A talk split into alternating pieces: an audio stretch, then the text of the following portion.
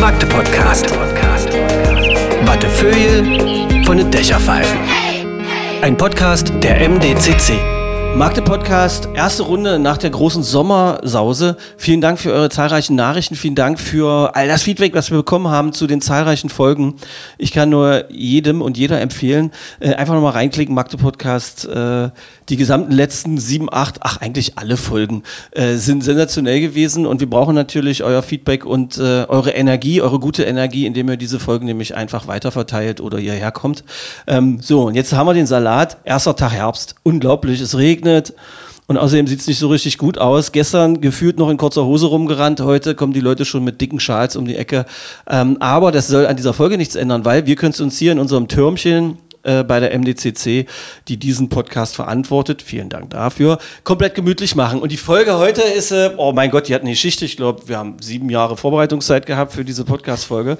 Ähm, und äh, damit gar keine Verstimmungen oder Orientierungslosigkeiten aufkommen. Es geht heute um Freundschaft. Es geht heute, diese Podcast-Folge des Magde-Podcasts soll nichts anderes werden als äh, eine Hommage an die Freundschaft. In diesem Fall zwischen zwei ähm, sehr sympathischen Frauen, die hier reingekommen sind und die gleich so eine Aura von Freundschaft, Fröhlichkeit, Inspiration und tief empfundener Frauenliebe äh, verbreitet haben. Eine mit einem grünen langen Kleid, äh, die ich sofort als die identifiziert habe, die die ernstere ist, die nachdenkliche, mitunter melancholisch reinschauende.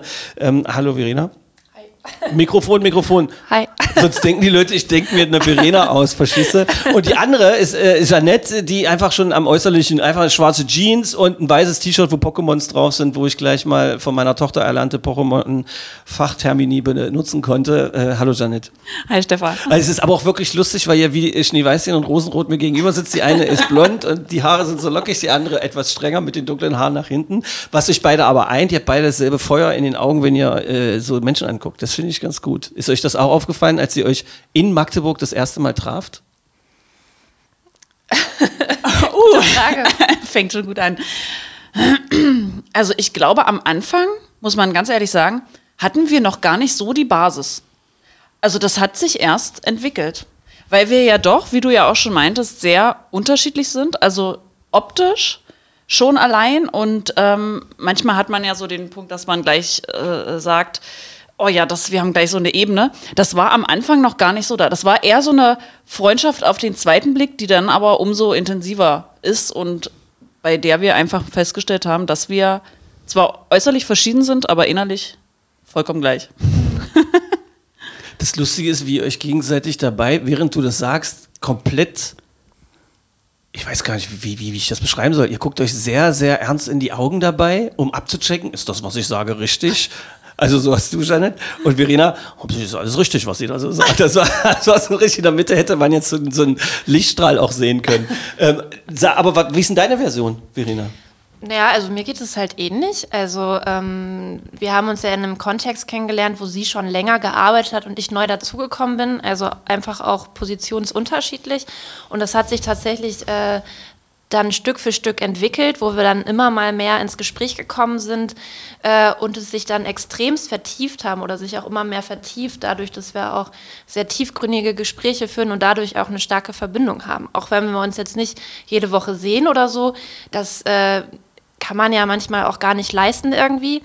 Ähm, aber ähm, auch wenn wir uns nicht so oft sehen, ist da diese starke Verbindung. Der Grund, warum die beiden hier in diesen Podcast reingepurzelt äh, sind, ist der, ihr habt mich angeschrieben und habt gesagt, ihr würdet gern, weil ihr Folgen gehört habt. Was war die Impulsfolge, die ihr gehört habt? Wisst ihr das noch? Warum ihr- Das war die Folge mit Evelyn, äh, weil ich Evelyn schon kenne durch das Musikkombinat und das, die Folge fand ich ziemlich cool. Äh, ich erinnere mich. Ich muss mich zurückerinnern, das ist quasi über ein Jahr her. Und Evelyn hat damals Werbung fürs Glasie Open Air gemacht, was Genau. mittlerweile schon zweimal stattgefunden hat seitdem. Und ich weiß auch noch, dass Evelyn hier so eine Art Frühlingswind verbreitet hat. Also Ja. wenn man genau guckt, dann hängen irgendwo noch ein paar Blüten rum und, Ja. und ein paar Gardinen sind verwedelt. Äh, das war gut. Ah, okay, verstehe. Und dann habt ihr gesagt, da gucken wir dann auch mal rein. Ähm, und dann ähm, habe ich gedacht, was machen wir? Die Arbeit, oder habt beide in der Uni gearbeitet, da habt ihr euch auch kennengelernt. Ähm, dann aber habt ihr mir erzählt, dass eine von euch beiden auch gleich weggeht und nicht nur irgendwie um die Ecke weg. Auch nicht irgendwie um zwei Ecken weg, sondern einfach mal gleich mehrere 10.000 Kilometer. Ähm, dann habe ich gedacht, dieses Freundschaftsding ist geil. Ihr seid beide gar nicht in Magdeburg geboren, sondern habt euch hier so kennengelernt. Seid beide knapp über 30, nur damit man, darf man das so sagen? Bist du knapp unter 30? Äh, nee, ich bin ein bisschen drüber. Ach so, okay. Ist das eigentlich, ich, vor euch sitzt da natürlich auch ein äh, zutiefst verunsicherter Mann. Was fragt man noch, was fragt man nicht? Wie formuliere ich das? Und wie komme ich aus dem Schlamassel raus, wenn ich irgendjemanden verwechselt habe? Was lustigerweise ja auch ähm, ein Arbeitsbereich von euch beiden war. Ihr habt im Gleichstellungsbüro gearbeitet. Also machen wir gleich. Learning. Learning, eiskalt. Ich stelle mich hin als äh, das Versuchshäschen. Fragt meine Frau jetzt noch nach dem Alter, auch in einem Podcast oder nicht? Also ich finde, das ist, äh, hängt immer von dem, von der Frau, die man gegenüber hat, ab. Also für viele ist das genauso wie die Frage nach dem Geld oder nach dem Gehalt. Geld? Äh, Ach so. Ja, genau. Ist das für viele ist das ein absolutes Tabuthema ähm, und bei vielen ist es so, ich kann ja eh nichts ändern am, am Alter. Ja, also ich, ja, das ist. Ich habe es jetzt einfach gefragt, um komplett transparent zu sein, um den Leuten das Bild einfach auch zu geben. Also ich habe euch jetzt beschrieben, ich hoffe angemessen allerdings, und äh, habe gedacht, Frauen, es ist ja eigentlich eine Frauenfreundschaft. Am Telefon, bei dem einen Telefonat klang es eher, als würden wir jetzt hier über eine Mädchenfreundschaft reden, weil wir natürlich auch fröhlich waren und Safe äh, Space ist das ja auch, wenn man so telefoniert und so weiter. Aber ihr seid halt ja zwei erwachsene Frauen, die harte, harte Jobs haben und auch harte The Themen und so weiter ähm, und euch dann so kennengelernt habt. Also ihr seid um die 30 Ja, und kennt euch genau wie lange? Ich würde sagen, Wann habe ich angefangen? Ähm, mm, mm, ich bin ja erst mit einem Praktikum eingestiegen. ich glaube 2020, oder? Nee, ich glaube sogar 2019. Ach, das kann auch schon. Vor Stimmt, ich bin auch schon so lange da. Ja. Stimmt, vier Jahre dann schon fast. Fast vier Jahre. Verrückt. Und du bist so woher gekommen? Also ihr seid beide ja auch nicht Magdeburgerinnen. Und es ist eine liebe Tradition, das war ja bei Evelyn genauso, dass uns Menschen, die nicht hier geboren sind, erzählen, was für eine geile Stadt das eigentlich ist. Ich bin gespannt, wie das hier jetzt stimmt. werden wird. Ist es, Magdeburg ist eine ziemlich coole Stadt. Also ich komme eigentlich aus dem eher so Münsterland, reine Münster-Osnabrück die Ecke. Das ist sehr nah auch an der niederländischen Grenze. Und ich bin hier hingekommen, um zu studieren. Ähm, und habe dann meinen äh, meinen Master abgeschlossen und habe dann was als Übergang gesucht und das war halt der Übergang, ein Praktikum im Büro für Gleichstellungsfragen zu machen. Dann war ich ähm, dann war ich äh, Hiwi und dann war ich später auch Mitarbeitender. Also verschiedene Jobkonstellationen, die ja typisch auch in Unikontexten sind.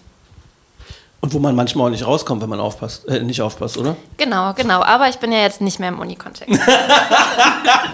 Ich, ich weiß jetzt nicht, ob ich nachfrage oder so. Überlege ich mir noch, während ich deine Historie, deine Magdeburg-Historie abarbeite, beziehungsweise wo du herkommst und wie es kam. Ja, also geboren, geboren bin ich tatsächlich in Bernburg. Das ist ja gar nicht so weit weg von Magdeburg.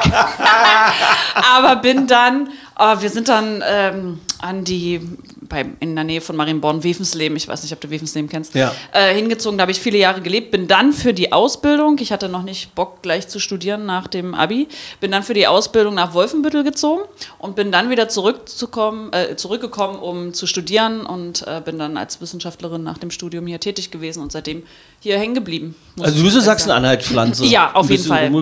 Auf jeden Fall. Und du aus dem Münsterland. Ihr, ihr seid, habt euch beide dann in Magdeburg an der Uni so, äh, so kennengelernt. Du hast schon gesagt, es ist eine coole Stadt. Ähm, warum findest du es? Magdeburg ist, also das Erste, was ich immer sage, Magdeburg ist unheimlich grün. Und ähm, ich mag das, also ich mag dieses, dieses Naturverbundene. Magdeburg hat halt echt sehr, sehr schöne Gebäude, auch gerade was so, ähm, wenn man, ich, ich komme aus Stadtfeld beispielsweise, ja, da hast du noch viele schöne alte Gebäude und das ist halt einfach ein schönes, schönes Bild. Auch generell die ganze Elbregion, wir haben halt sehr, sehr viel zusammen. Viele Gegensätze auch und das macht die Stadt einfach äh, unheimlich interessant. Also Ihr habt gesagt, du wolltest gerade was sagen, Verena? Genau, was ich halt total schön finde, ist, also Magdeburg ist, glaube ich, eher so eine Stadt, die man auf den zweiten Blick nochmal besser erkennt. Also gerade wenn man, also was es ausmacht, sind, glaube ich, viele Menschen und die, diese subkulturelle Szene macht es, glaube ich, einfach nochmal interessant, wenn man halt gewisse Orte kennt oder Kollektive, die auf jeden Fall das Leben hier wesentlich schöner machen. Durch äh, verschiedene coole Musikveranstaltungen oder aber auch andere Sachen, die ich echt schön finde. Na, ist natürlich das Glasier Open Air. Äh, ich nehme an, du wirst in dieser Version in diesem Jahr auch dabei gewesen sein. Genau, also ich habe da das äh, Awareness-Konzept hochgefahren und habe halt Awareness-Arbeit gemacht. Auf dem äh, Festivalgelände. Genau, ich hatte selber nicht viel davon. Von dem aber, Festival? Äh, genau, genau. Von der Arbeit wirst du sehr viel gehabt haben. ja, da, auf jeden Fall, genau. Ähm, Äh, genau, das war das, was ich die ganze Zeit gemacht habe, aber zwischendurch habe ich auch mal versucht, Auszeiten zu nehmen, um mir auch mal einen Musikakt oder so anzuhören. Awareness-Konzept auf Festivals. Ein Thema, was einfach mal komplett wichtig ist.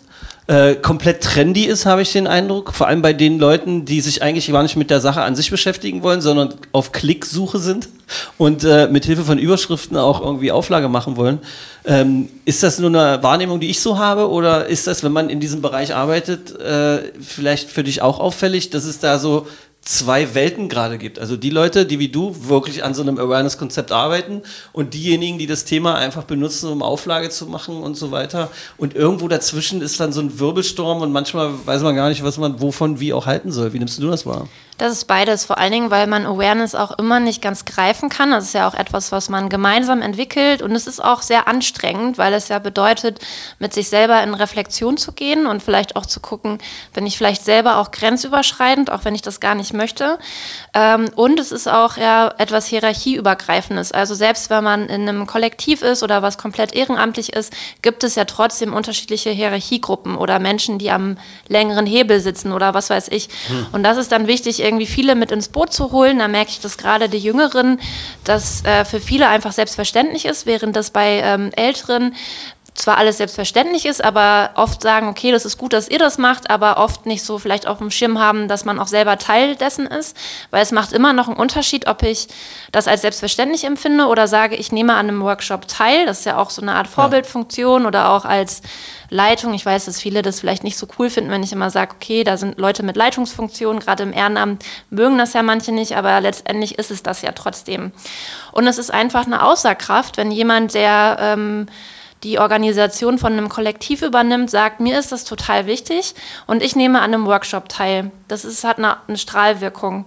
Ähm, und dadurch kann man ja auch Struktur verändern. Das ist, ist, ob das Awareness ist oder ob man sich mit Kultur beschäftigt. Das sind ja diese ganzen übergreifenden Themen und da ist es wichtig, die, die ähm, auf verschiedenen Hierarchieebenen umzusetzen. Und Awareness ist nicht ganz greifbar, es ist nicht ganz klar, was es Ich wollte bedeutet. gerade einhaken und sagen, stell dir vor, und das ist ja auch das Problem rund um dieses ganze Thema im Moment oder etwas, was es äh, sch schwierig macht in der Kommunikation. Du hast gerade zu Recht gesagt, es gibt sehr viele junge Leute, für die ist alles ganz selbstverständlich, die wachsen damit auf, für die sind bestimmte Dinge absolute, äh, die denken gar nicht an bestimmte Dinge und achten da drauf. Dann gibt es die Menschen meiner Generation, ich zähle mich da auch komplett mit rein, die seit äh, Jahrzehnten irgendwie äh, leben und merken, hat sich was verändert, der Meinung sind, all dieses und jenes ist komplett für mich selbstverständlich, äh, äh, aber äh, an einem Workshop teilzunehmen, tut mir dann doch zu weh. Warum muss ich denn das machen, wenn ich äh, äh, wenn ich doch für mich das selbstverständlich ist. Schutzbehauptung würde ich an dieser Stelle auch mal sagen und äh, also oh, komplett wertfrei.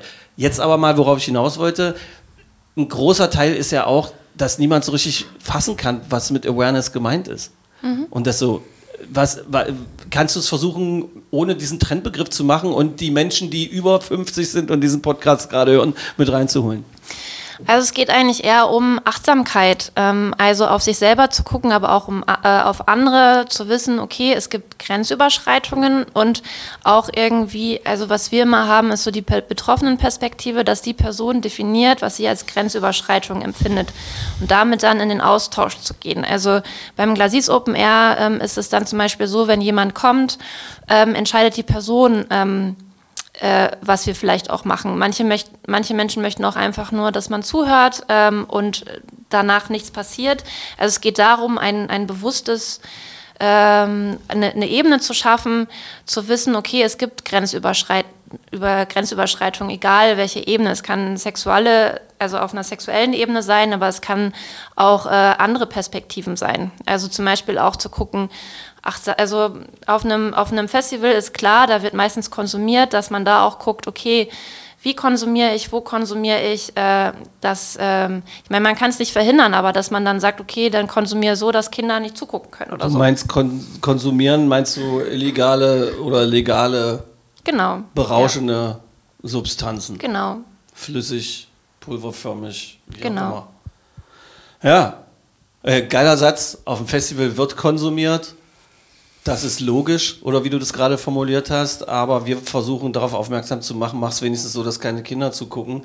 Ist schon mal ein guter Satz, weil ich manchmal nämlich auch den Eindruck habe, dass sowas dann auch weggeredet wird und es immer nur um bestimmte Grenzüberschreitungen geht und nicht um eine allgemeingültige, äh, also nicht um alles, also was irgendwie alles abdeckt. Wie sind deine Erfahrungen gewesen? Das Problem ist, ich merke das ja selber. Wir gucken uns jetzt hier beide an und reden irgendwie darüber und man muss so aufpassen, wie man formuliert und so weiter. Das ist irgendwie so, es ist so ein Eiertanz. Was meinst du genau? Wie wir jetzt gerade auch Ja. so darüber sprechen, ja, Ja. konsumieren und so. Ich meine, wir reden natürlich auch über etwas, was äh, eindeutig äh, äh, ja ein illegaler Prozess ist.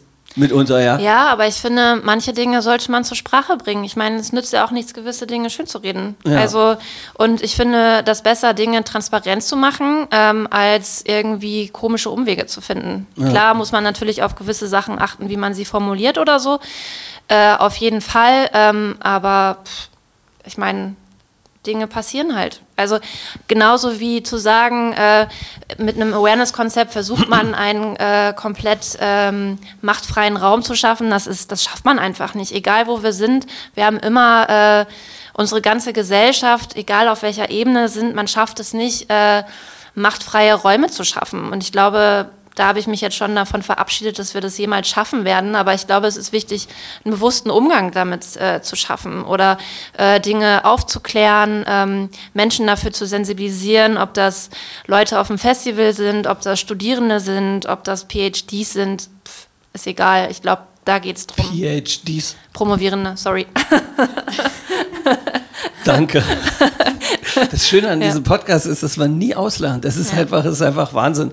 Ich versuche gerade das runterzubrechen, weil das ist meine, äh, das ist meine Haltung zu diesem ganzen Ding. Das Wichtigste ist, egal bei welchem Thema, welches das alles umfasst, was du da sagst, ist, Menschen miteinander ins Reden zu bringen und ähm, Verständnis für die Situation des jeweils anderen irgendwie zu versuchen zu erzeugen. Und das ist ja nicht möglich, was das beinhaltet, was du gesagt hast, machtfreie Räume gibt es auch nicht. Und äh, äh, manche Menschen wollen ja auch äh, mitunter gar nicht reden. Und das ist ja, das ist einfach extrem schwierig. Und was mich an dieser Situation im Moment gerade so ein bisschen von draußen betrachtet abfuckt, ist, dass, dass eine Kommunikationsbereitschaft hier und da nicht da ist. Ja, Irgendwie. definitiv, Und ja. zwar auf beiden Seiten. Und ähm, das ist relativ äh, schwierig, weil wenn ihr alle nicht miteinander redet, egal worum es geht, äh, werdet ihr niemals äh, den anderen verstehen oder die andere verstehen. Und dann wird es einfach so ein Kuddelmuddel aus Macht, äh, Missbrauch, Belästigung, Übergriffigkeit, was auch immer. Das, dieser, dieses Kuddelmuddel wird immer irgendwie erhalten sein irgendwie. Und man dreht man sich weg, so wie beleidigt und redet nicht miteinander. Und ich weiß nicht, vielleicht muss man auch die Zeit einfach nur abwarten, dass halt äh, die ältere Generation dann weg ist und die jüngere Generation, sagst du, für die ist das alles selbstverständlich. Ich nehme das in Teilen wahr, in unserer Bubble.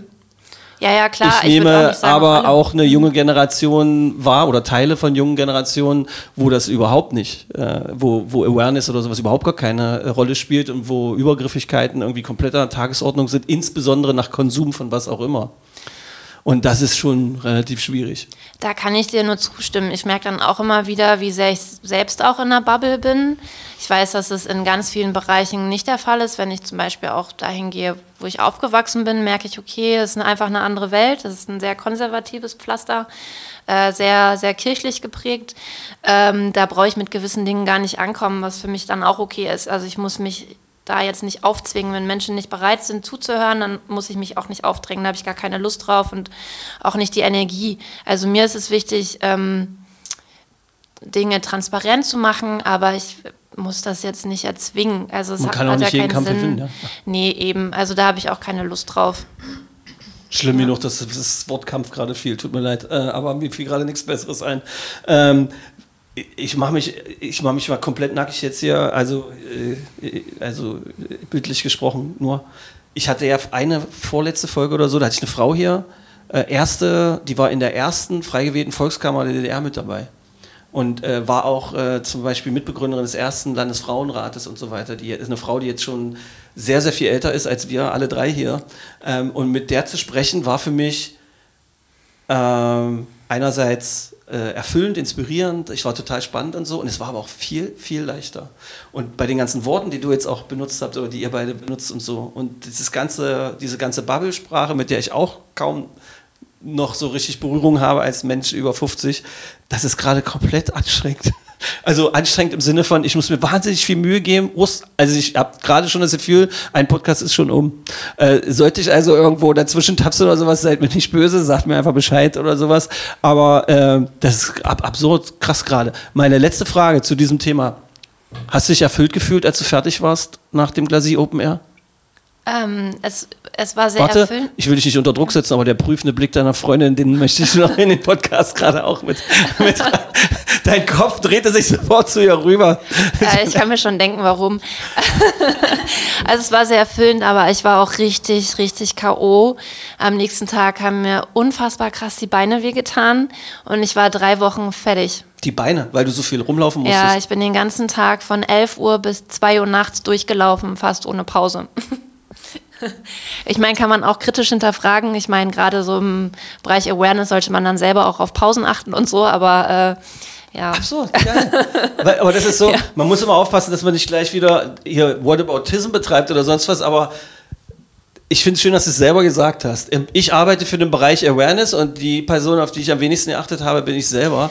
Ja. Es gibt Menschen, die feiern sich dann dafür irgendwie, aber im Prinzip ist es auch Unsinn, weil wenn du zu bist und wenn du eigentlich eine Pause brauchst und wenn du auch mal jemanden brauchst zum Reden irgendwie und es nicht machst, kannst du mit anderen ja, dann vernachlässigst du oder äh, deine Verantwortung den anderen gegenüber, weil du ja gar nicht mehr in der Lage bist, ordentlich aufmerksam, fit und gelassen irgendwie über Dinge zu sprechen, ja.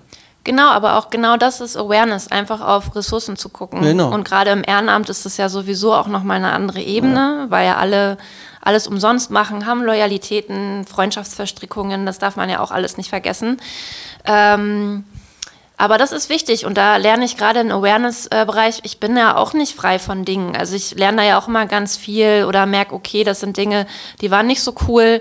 Es, na, also selber zu merken, wie gehe ich jetzt damit um, an sich selber zu arbeiten, da bin ich auch nicht frei von. Gab es eine Auswertung von euch schon, also für, für Ja. euer Team und so weiter? Genau, also ich habe einen ziemlich langen Awareness-Bericht geschrieben ähm, und äh, wir haben dann Anfang September nochmal ein äh, Musikkombinat-Auswertungstreffen und dann noch mein Kollektiv-Auswertungstreffen. Dann ich, freue ich mich schon drauf, bin ich sehr gespannt drauf, was die anderen noch so sagen.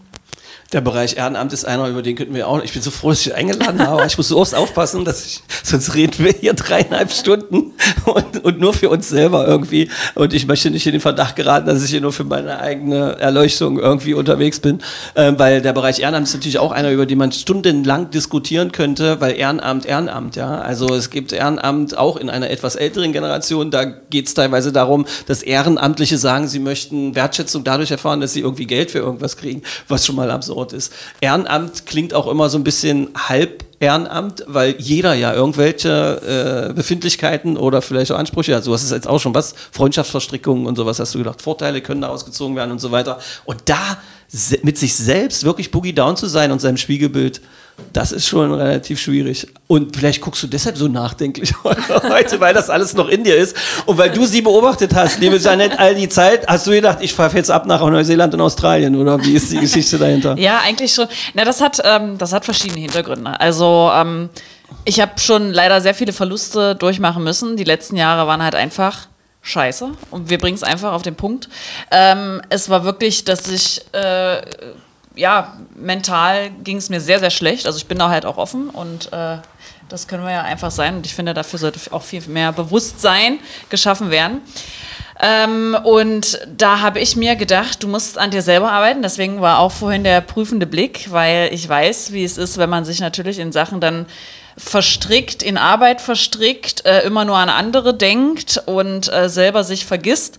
Und das ist ja das auch, was ich immer gerne mal zu Verena sage, dass sie da auf sich aufpassen muss.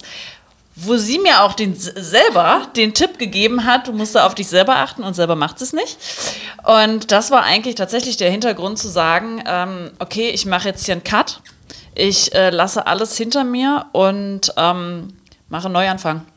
Ja. Ist das der Grund, warum, wenn ich euch beide heute gesehen hätte und mir hätte jemand die Frage gestellt, wer von beiden hat wahnsinnig viel Verluste eingesteckt, auf Verena getippt hätte und nicht auf dich, weil du hier wie so ein, du bist, du strahlst die ganze Zeit, bist total glücklich und es leuchtet irgendwie, wo du nur erscheinst. Du bist kurz vor Heiligenschein irgendwie über deinem Kopf irgendwie. ähm, wie ist das, ist der Prozess schon abgeschlossen oder hat das was damit zu tun, dass du dich um dich gekümmert hast und einen Plan hast oder wie würdest du das erklären? Bist du eine geile Schauspielerin? Äh, nein, das nicht. nein, also ähm, es gibt ja immer so das Äußerliche und das Innerliche. Ja. Und ich bin froh, dass, also ich bin tatsächlich ein sehr positiver Mensch und ich hatte das eine Zeit lang verloren, also wirklich verloren. Ähm, und bin froh, dass ich es mir wieder zurückgekämpft habe, weil das ist das, was mich ausmacht. Ja, ähm, ich strahle gern, ich bin gern ein präsenter Mensch und ich bin auch sehr gern ein fröhlicher Mensch. Ähm, es gibt aber ganz, ganz viele Tage, an denen das einfach nicht so ist. Das sieht natürlich niemand. Ja, Weil du dich dann versteckst, zurückziehst? ja, ja, genau. Oder ich habe so Momente, mit, in denen ich mit Verena darüber spreche. Ja, also Verena kennt mich, glaube ich, trotz dass wir uns nicht so lange kennen, sehr, sehr gut. Also wir verstehen uns auf einer ganz anderen Ebene. Ähm, sie kann sich sehr gut in mich hineinversetzen und andersrum auch. Und ja, also ich bin froh, dass ich dieses Positive habe und ähm, dass mir das auch zurückgespiegelt wird. Also danke erstmal dafür, da bin ich sehr froh drüber. Ähm, das ist keine, das ist keine Schauspielerei. Also ja, so bin ich wirklich. Aber man muss auch sagen, das ist nicht immer so. Ich habe es mir wieder zurückerobert, zurückgekämpft. Was hast du gemacht? Ähm, ja, alles, was so Therapie betrifft, ähm, ob das eine Kur war, ähm, viele Gespräche. Ich habe die richtigen Freunde, muss man einfach sagen. Ähm, ich habe sehr viel Unterstützung. Mein Partner, muss man auch ganz ehrlich sagen, ähm, hätte ich den nicht, also weiß Nimmst du ich nicht. den jetzt- eigentlich mit nach Neuseeland und Australien? Der ist den ersten Monat dabei und danach bin ich auf mich allein gestellt. Kommen wir gleich noch drauf. Haben wir Ja. einen riesen Cliffhanger gerade gebaut. Hätte ich jetzt niemals für möglich gehalten, dass Ja. du in einer Partnerschaft bist und dir erzählst, ich schaue es mal ab für ein Jahr. Ja, Wie ja. gesagt, Cliffhanger. Äh, ich will mich bei was anderem festhalten. Äh, du hast gesagt, ich habe die richtigen Freunde Mhm. impliziert, dass es falsche Freunde gibt oder Freunde, die einem nicht gut tun Ja. oder sowas. Wie, wie würdest du das beschreiben oder formulieren? Immer unter dem Gesichtspunkt, dass Leute hier was mitnehmen, äh, Ja. wenn sie uns zuhören.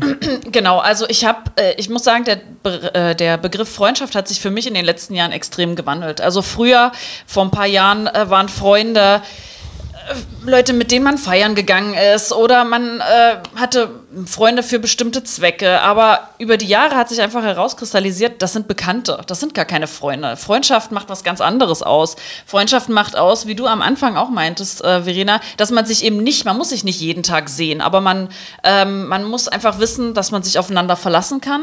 Es sind die Gespräche, die man führt, dieses Verständnis füreinander in allen Lebenslagen. Und da musste ich einfach leider in den letzten Jahren schmerzlich feststellen, ähm, dass wenn sich Situationen im Leben verändern, viele Leute einfach weg sind oder nicht mehr da sind oder wenn sich Lebensumstände ändern, ähm, dann ist man einfach so wie das fünfte Rad am Wagen und das ist unheimlich verletzend. Das macht niemand mit Absicht und das macht auch niemand, um einen äh, zu verletzen oder ja, um zu sagen, äh, dich mag ich nicht. Aber ähm, vielleicht ist es auch dieses Bewusstsein, was ich worauf ich gerne aufmerksam machen möchte, dass man vielleicht auch an andere denken sollte. Ja, ich bin jemand, ich denke leider zu sehr an andere anstatt an mich, habe ich auch geändert. Aber äh, oftmals kam dann halt nichts zurück. Ja, oder man ist dann in Vergessenheit geraten, äh, Lebensumstände, wie gesagt, haben sich geändert und dann hört man halt gar nichts mehr voneinander und ist dann Prio Nummer 50. Und das ist halt traurig. Also das ist verletzend und traurig und ähm, da kristallisiert sich so ein bisschen raus, was sind wahre Freundschaften und was nicht. Wie gesagt, man muss nicht je sich jeden Tag sehen, aber man muss ähm, sich aufeinander verlassen können. Man muss ähm, auch dem anderen mal sagen dürfen, hey du, ich war mit irgendeiner Sache jetzt nicht okay. Ohne äh, dass dann aber- gleich ein Big Genau. Crash passiert. Genau, genau. Und ähm, es hat sich auch in der Vergangenheit herausgestellt, dass manche das gar nicht können. Manche sind wieder äh, kritikfähig oder nehmen das dann gleich persönlich, so nach Schwer dem Motto. Ja, das ist, das schwer ist zu schwer. lernen. Und ich glaube, da sind wir alle auch in, äh, in einem riesengroßen Entwicklungsprozess. Also ich will den Begriff gesamtgesellschaftlich vermeiden und habe ihn jetzt gesagt. Bam, ich voll Idiot. Aber, äh, aber ich, hab, ich nehme das auch so wahr. Also sich zu sagen, auf welcher Ebene auch immer, da lief was in Ordnung, aber da lief was nicht in Ordnung. Wie können wir gemeinschaftlich daran arbeiten? Das ist ein unfassbarer Prozess irgendwie. Und bei euch scheint das zu funktionieren, Ja. weil ich habe das jetzt so interpretiert, dass egal wie lange ihr euch nicht gesehen habt, ähm, die Synapsen dann trotzdem miteinander verknüppert sind, ohne dass man mal was machen muss. Allein wenn man nur sich hört, liest oder sieht, ja. Ja. Das, Ja, ist ja auch viel einfach das Gefühl, äh, was man einfach hat. Also das kennt man ja selber. Ähm, es gibt manchmal, also ich habe auch eine Freundin, die habe ich bestimmt fünf Jahre nicht gesehen. Und dann haben wir uns wieder gesehen und es war so, als ob man sich letzte Woche ähm, erst Das getroffen, hat. getroffen Und das hat, ist ja. dieses Gefühl, was man hat. Bei manchen geht es verloren und dann merkt man, okay, ich habe mich irgendwie anders entwickelt, was auch okay ist. Es ist manchmal einfach so. Ähm, aber auch, ähm, was ich noch wichtig finde, ist geme Dinge gemeinsam zu interpretieren, das Gefühl füreinander, Dinge vielleicht nachempfinden zu können. Das, was du vorhin erzählt hast, kenne ich ja selber oder du kennst ja auch meine Geschichte. Ich hatte ja viele Dinge in meinem Leben, die waren auch nicht einfach. Ähm, durch, durch erschöpfende ähm, Perspektiven und so, wo ich, wo ich dann auch ganz viele Verluste von Freundschaften ähm, erlebt habe. Äh, wo man dann auch darüber nachdenkt, was ist Freundschaft, was ist es nicht, was will ich in meinem Leben, was möchte ich eigentlich, mit welchen Menschen möchte ich Kontakt haben, vielleicht auch abfinden, äh, sich damit abfinden, dass man gerne mit Leuten mehr Kontakt haben, haben möchte, aber es einfach nicht geht, weil die Lebensumstände das vielleicht gar nicht ähm, hergeben, weil je älter wir werden, umso schwieriger wird es ja manchmal auch tiefe Freundschaften zu verknüpfen, weil man Alltag hat, man hat den Beruf, dann haben manche eine Familie, da ist dann der Kontext weniger, da hat man vielleicht zwei, drei Freunde und der Rest, äh, da hat man die Zeitkapazitäten nicht mehr für. Und dann sich mit solchen Dingen auch ab, äh, abzufinden, in den Austausch zu gehen, auf sich zu hören, ist es eine, eine Beziehung, die mir gut tut oder tun wir uns gegenseitig nicht gut? Geht man mal für eine Weile getrennte Wege, findet man sich nachher wieder oder gar nicht? Ähm, das sind so Themen auch, die mir durch den Kopf gehen. Total wichtig. Ähm, wenn so, wenn, wenn so eine Wackeligkeit plötzlich passiert, eine Unsicherheit passiert bei einer gewissen Freundschaft, thematisiert man dann erstmal so ein Ende oder nicht? Wie ist denn das? Weil du hast ja auch gesagt, du musstest einen Cut machen hier und da, äh, Janet. Ähm, hast thematisiert oder auslaufen lassen? Ähm, teils, teils. Also es ist ja auch ein Prozess, das zu erlernen, Sachen anzusprechen. Das ist gar nicht so einfach, Das ähm, stimmt, ja. r- rauszulassen. Du, ich fühle mich da gerade nicht mit okay, wie du mich behandelst. Oder ich, Mhm. fühl- ich, ich fühle mich verletzt, äh, weil du dich nicht mehr meldest oder keine Zeit mehr hast. Und in vielen Fällen ist es tatsächlich vorgekommen, ähm, dass den Leuten das dann bewusst wurde und ähm, dann die Rückmeldung kam, ey du, das meinte ich überhaupt nicht ähm, böse, das liegt überhaupt nicht an dir. Ähm, wir versuchen das wieder. Ähm, das hat auch funktioniert. Bei manchen, äh, es gibt auch Freundschaften auf Zeit, gerade was so im Studium betrifft. Ja, also die haben wir alle erlebt, ja. ist, ist einfach so, ja, es gibt Freundschaften für bestimmte Lebenssituationen auf Zeit, würde ich dann vielleicht eher unter Bekanntschaften zählen, ja, also Freund, weniger als Freundschaften oder Freundschaft auf Zeit, kann man ja auch sagen. Ähm, sowohl als auch, also in manchen Fällen habe ich es direkt angesprochen, weil ich es auch über die Jahre jetzt gelernt habe, da offen mit umzugehen, weil woher soll dein Gegenüber wissen, wie du dich fühlst, wenn du es nicht kommunizierst? Ja, und äh, wenn man auch vom Gegenüber etwas möchte, dass sich etwas ändert, klar, warum sollte man da keine Energie reinstecken und das nicht ansprechen? Ja? Und dann gibt es aber auch, wie gesagt, Menschen, ähm, da ist das dann okay, wenn es einfach ausläuft. Wie formuliere ich das jetzt? Ach, einfach so, wie ich es immer mache. Ähm, ich lebe ja auch in so einer Bubble. Also ich nenne es jetzt mal meine, meine Oldschool-Bubble. Also Menschen 50, teilweise schon 60 Jahre und so weiter. Ähm, könnt ihr mir vorstellen, also fallen mir jetzt schon ein paar Gesichter ein und so weiter, die dann so formulieren würden, Alter, das ist anstrengend, können die auch noch arbeiten oder leben, wenn man die ganze Zeit nur über seine Gefühle redet. Das sind ja Formulierungen, die äh, gerade von, von, einer, von einer älteren Generation, zu der ich mich ausdrücklich dazu zähle, damit hier nicht irgendwelche Sachen kommen, ähm, ähm, schon mal auch so formuliert werden. Ja? Also, ähm, ich sitze ja jetzt hier so als jemand, der oft vermitteln möchte. Also so, ich bin mit sehr vielen jüngeren Menschen zusammen, aber auch mit sehr vielen älteren. Deshalb stelle ich die Frage so, wie reagiert, würdet ihr denn darauf reagieren? Hoch angesehene Menschen, die liebevoll sein können, die, äh, eine, die Familien haben oder die auch sonst eher ehrwürdig unterwegs sind oder so, die dann aber zum Beispiel mit diesem ständig über alles reden nicht klarkommen. Wie interpretiert ihr das? Das würdet ihr denen raten?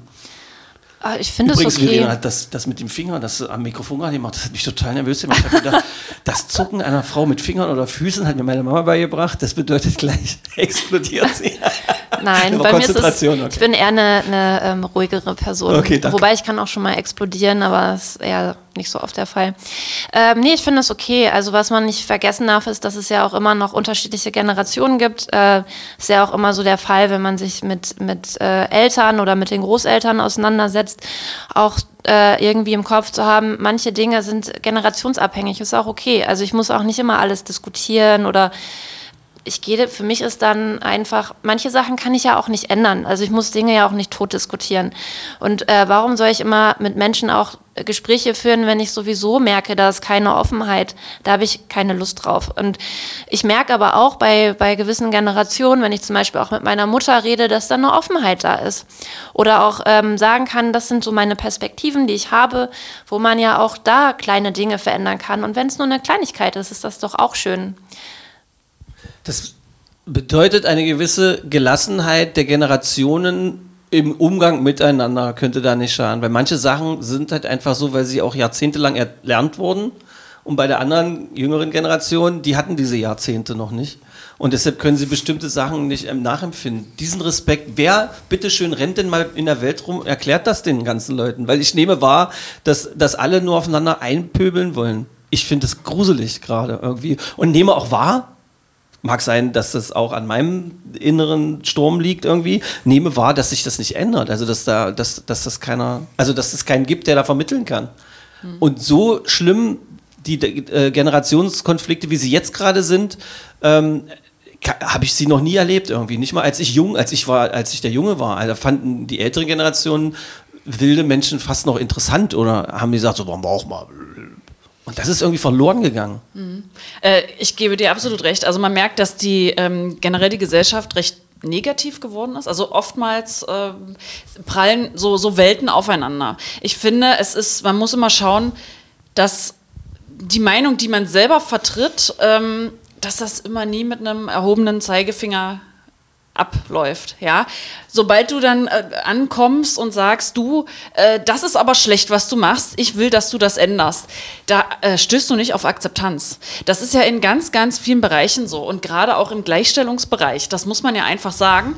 Ähm, sobald es auch in eine radikale Schiene geht oder mit erhobenem Zeigefinger, was belehrendes ist, ja, da äh, läufst du jetzt nicht wirklich offene Türen ein. Und ich finde, man, also in vielerlei Hinsicht gilt natürlich auch Leben und Leben lassen.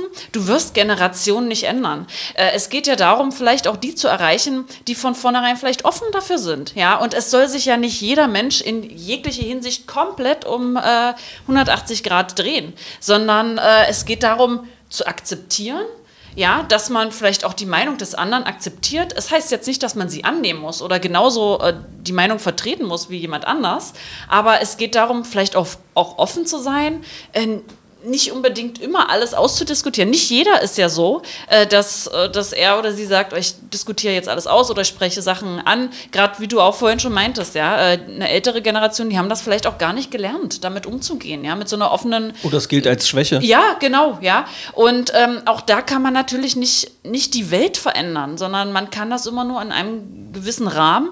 Und das ist ähm, das Akzeptanz, würde ich da einfach sagen, ist auch viel wert. Das, genau. Vielleicht aber auch einen langen Atem zu haben, aber auch den Blick zu haben, dass es ein Prozess ist. Also ich beschäftige mich in, ich sage es jetzt mal so, wie es so typisch immer ist, in meiner Freizeit. ähm, die du dir sehr gewissenhaft aussuchst, weil du viel Freizeit brauchst bei dem harten Job, den du hast. Äh, also in meiner Freizeit promoviere ich. Ähm, Ach du Scheiße, wirklich? Ja, und da beschäftige ich mich mit Biografien, also äh, mache quasi so Biografieforschung und führe äh, biografisch narrative oder autobiografische narrative Interviews durch. Und da merkt man halt viele Dinge, wie sie halt schon in der Kindheit stattfinden, was so ein Prozess ist. Und da merkt man ja einfach schon, man kann ja Dinge von heute auf morgen nicht immer was ändern, sondern es braucht ja Zeit, es braucht ja Reflexionsprozesse, es braucht diese, es braucht Angebote und und wenn man halt mit dem, mit dem Hammer irgendwo gegenkommt, da, da ändert man nichts. Es braucht ja, also was ich halt gerne mache, sind Gespräche zu führen. Und selbst wenn es nur ein kleiner, kleiner Moment ist, dann denkt eine Person vielleicht drüber nach ähm, und im nächsten Schritt kann man vielleicht über was anderes sprechen. Und äh, das aber mit der Perspektive des, der Prozessentwicklung. Klingt ein bisschen wissenschaftlich, aber ich glaube, dass es bei den meisten angekommen ist. Im Prinzip, äh, wenn ich mit dem Hammer drohe, muss ich mich nicht wundern, wenn Radikalisierung die Folge ist. Und schlimmer. Ähm, ich bin gerade total neidisch auf deine Doktorarbeit. Äh, die da, das ist ja eine Doktorarbeit, die du da schreibst, mhm. ja. Äh, das ist ja wie in der Freizeit in so einen Fluxgenerator steigen und Leute kennenlernen, wie es früher war? Oder sind das berühmte Biografien oder irgendwelche Biografien? Oder wie ist denn das Thema deiner Doktorarbeit? Ähm, also es entwickelt sich immer stetig. Äh, also ich ähm, führe Interviews mit äh, promovierten Wissenschaftlerinnen ähm, weil also die Promotionsphase ist ja sowieso nochmal eine große Herausforderung und, ich, äh, und das Wissenschaftssystem ist ja per se auch sehr anstrengend. Es gibt sehr viele prekäre Ebenen, sei es kurzfristige Verträge, die nur zwei Jahre gehen oder manchmal auch kürzer. Ähm, äh, Genau, und deswegen ähm, schaue ich mir halt die promovierten Wissenschaftlerinnen, weil ich mich frage, okay, warum bleiben Menschen auch in der Wissenschaft? Äh, warum ähm, äh, genau das, aber auch, wie entwickelt sich dann vielleicht auch ein Wunsch, ähm, wissenschaftlich tätig zu sein, weil es da selten auch Beratung gibt. Wo kommt dein Impuls her, das zu machen? Weil, also auf den ersten Blick, ihr wisst ja, dass ich so Journalist bin mit einem schrägen Blick auf die Welt. Äh, ich kann mir vorstellen, dass es Menschen gibt, die die Schublade aufmachen, oh krass, eine Wissenschaftlerin, die sich mit der Wissenschaft beschäftigt. Was ist denn das für ein mhm. Blasenkram? Was springt da für die Gesellschaft bei raus? Wird man dann am Ende sehen, wenn ich es irgendwann mal publiziere. Die Antwort nee. einer wahren Wissenschaftlerin. das, ist natürlich, das ist natürlich recht. Ähm, also erstens, meine Position macht es eh nochmal deutlich. Ähm, also ich mache das in meiner Freizeit, was ja eh schon auch so typisch einfach ist für so Wissenschaftskarrieren, ähm, dass man viel der Promotion in der Freizeit macht. Äh, in gewissen äh, Beschäftigungskonstellationen ist es äh, nicht immer machbar. Weil du ähm, keine offizielle Genehmigung für diese Arbeit bekommen hast oder keinen Auftrag oder, oder warum Nein, machst Nein, also ähm, weil ich in so gewissen Kontexten nicht arbeiten möchte, ähm, ähm, weil es einfach eine Herausforderung ist, wenn du Entschuldige, gewisse Kontexte sind mir zu allgemein. Oh ja, ähm, sorry. Ähm, also man hat oft ähm, Beschäftigungsverhältnisse, wo du zum Beispiel einen Zweijahresvertrag bekommst, einen Jahresvertrag, dann hast du vielleicht mal eine Uni. halbe Stelle, ja. Ähm, dann hast du mal 50 Prozent, mal 75 Prozent, dann hast du vielleicht noch Lehrverpflichtungen äh, und schreibst dann sowieso deine Dis in der Freizeit. Und ähm, ich arbeite jetzt aber in einem anderen Kontext.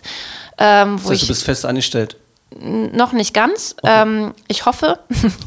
ähm, und ähm, da habe ich aber eine 70-Prozent-Stelle mit der Chance, dass es vielleicht eine unbefristete Stelle werden kann. Und somit äh, entfliehe ich dem Wissenschaftszeitgesetz, ähm, wo ich mich jetzt nicht so stressen muss, äh, dass ich irgendwann fertig werden muss. Ah, okay. Ja. Also nicht so stressen muss, ist jetzt in dem erklärten Kontext, ja, ja, du kannst jetzt zwar Zeit lassen, aber du musst halt trotzdem mit deiner Freizeit ständig äh, halt knuffen, ja.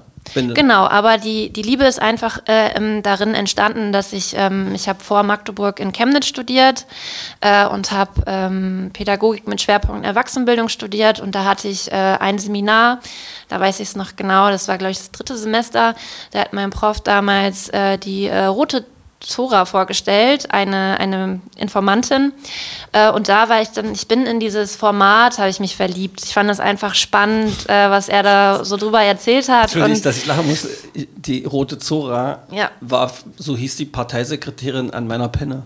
die, die, wurde so, die wurde so knapp, da musste ich gerade so ja. lachen. Aber du hast recht, es gab natürlich eine ursprüngliche, echte rote Zora. Und ähm, genau, da ist es dann halt entstanden. Und ähm, habe mich dann einfach darin verliebt, ähm, mir diese, diese Biografien ähm, anzugucken. Und dabei bin ich die ganze Zeit auch durchweg geblieben. Ich habe natürlich Chemnitz dann ver verlassen, bin hier nach Magdeburg gekommen und mag es einfach, ähm, Interviews durchzugehen. Ich finde es spannend, was dahinter Krass, steckt. Wen hast du denn da so jetzt schon bearbeitet? Also ich bin gerade dabei, ähm, das ist so ein, also ich brauche immer sehr, also es ist so, dass man erstmal anfängt, ein Interview komplett ausführlich ähm, zu analysieren. Da braucht man eine ganze Weile für, aber ich habe bisher fünf Interviews geführt. Manche, manche aus der Geisteswissenschaft, manche aus dem aus dem, aus dem Biologie-Kontext, aber das reicht natürlich nicht aus. Also ich werde bestimmt noch zehn Interviews führen müssen. Was analysierst du da ganz genau? Sprachwissenschaftlich oder wie? Narrationsanalytisch, genau. Okay. Krass. Hm. Für alle, die das jetzt gerade todeslangweilig war, das tut mir total leid, aber ich bin bei sowas komplett am Start, weil ich immer das Gefühl habe, Zeit zum Anfassen, Menschen kennenlernen, was haben die in der Situation gedacht oder was haben die erlebt oder wie hat es gerochen, als die da waren, wo sie gerade waren, da könnte ich mich komplett, ich mag, deshalb mag ich auch Biografien so, also könnte ich, äh, könnte ich mich reinsetzen, hat mein Papa immer gesagt. so, ähm, Deine Stelle hast du aber auch gesagt, die hört jetzt auch irgendwann auf, dann kriegst du eine neue Stelle und machst weiter oder wie funktioniert das? Nee, nee, also ähm, vorher habe ich ja im BFG gearbeitet. Achso, da bist du jetzt auch. Äh, da bin ich nicht mehr. Ähm, ich bin jetzt seit einem ähm, ja, knapp einem Jahr beim Leibniz-Institut für Neurobiologie und bin dort Referentin für wissenschaftliche Karriereentwicklung. Krass. Hm. Ja, hört sich total krass an, ich weiß.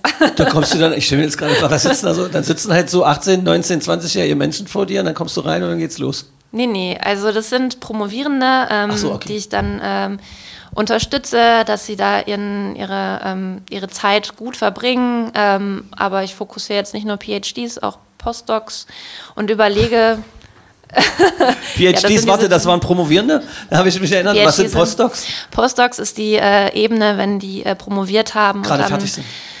Nicht nur gerade, es sind ja auch, äh, gibt ja auch ältere äh, Postdocs. Das ist so ein Weg in, der, in, dem, in dem wissenschaftlichen Weg, dass du erst dein PhD machst, Postdocs und dann äh, hast du vielleicht eine Gruppenleitung oder wirst Professor oder Professorin. Das ist das Traurige an diesen Bubbles, ja. Also untereinander versteht man sich, äh, egal, äh, obwohl es hochspannend sind, können andere Bubbles nicht eindringen, weil sie es nicht verstehen. Deshalb versuche ich immer dran zu bleiben bei den Worten. Das ist gar nicht immer humorvoll, sondern ich will versuchen, alle immer so mitzunehmen, obwohl das auch nur in Teilen gelingt, bin ich mir 100% sicher. Zurück zur Freundschaft.